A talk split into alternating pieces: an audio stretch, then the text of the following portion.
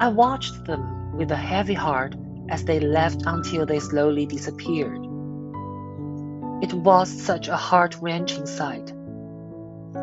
While I would be taking a convenient ride home, he would be trudging on foot along the highway, crossing several busy streets and down the rough and muddy road towards home. It would not be an enjoyable stride or a light walk, but a difficult and heavy one.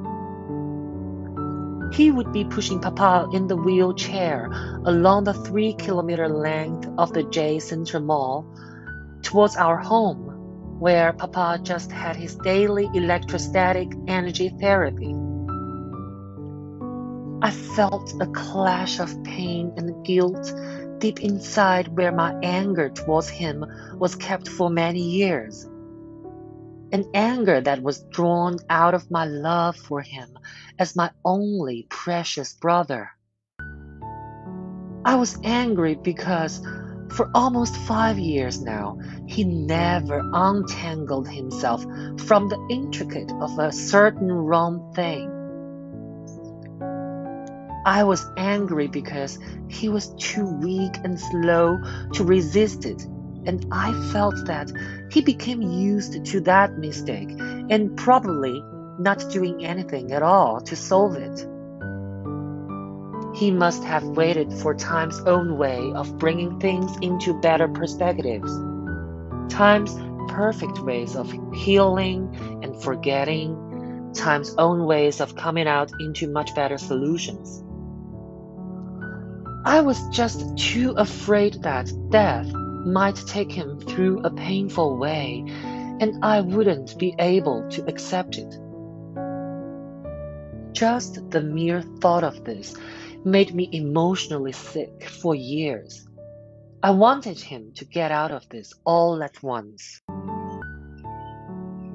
Trying to hold back my tears and my urge to cry hard, I watched him and his slim figure as he pushed Papa on his wheelchair. In every turn of that wheel, I also found myself ever more guilty than him. I had been angry about his weakness, yet blinded about my own failure to understand and forgive as a big sister. I refused to consider that perhaps he may have so much difficulty in fighting alone to overcome. I refused to open up my mind that he, too, must be so confused and needed acceptance. I also legalistic and blinded to see that he, too, is a human with frailties and shortcomings as much as I do.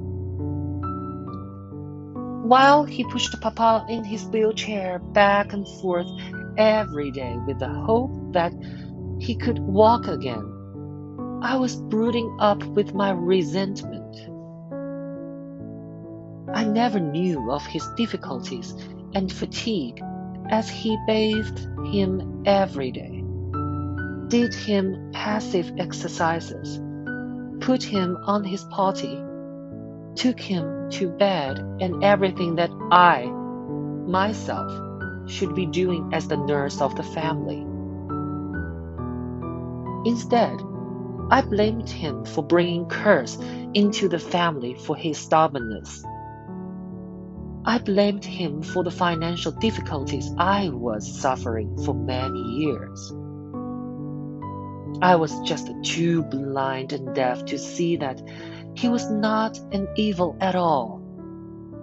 That he had the character every parent would dream in a child. A child that would take care of them when they get old and sick. I was not able to sleep well that night. I was so overwhelmed with the fact that it is not him that has been wrong all the time, but me and my weak heart.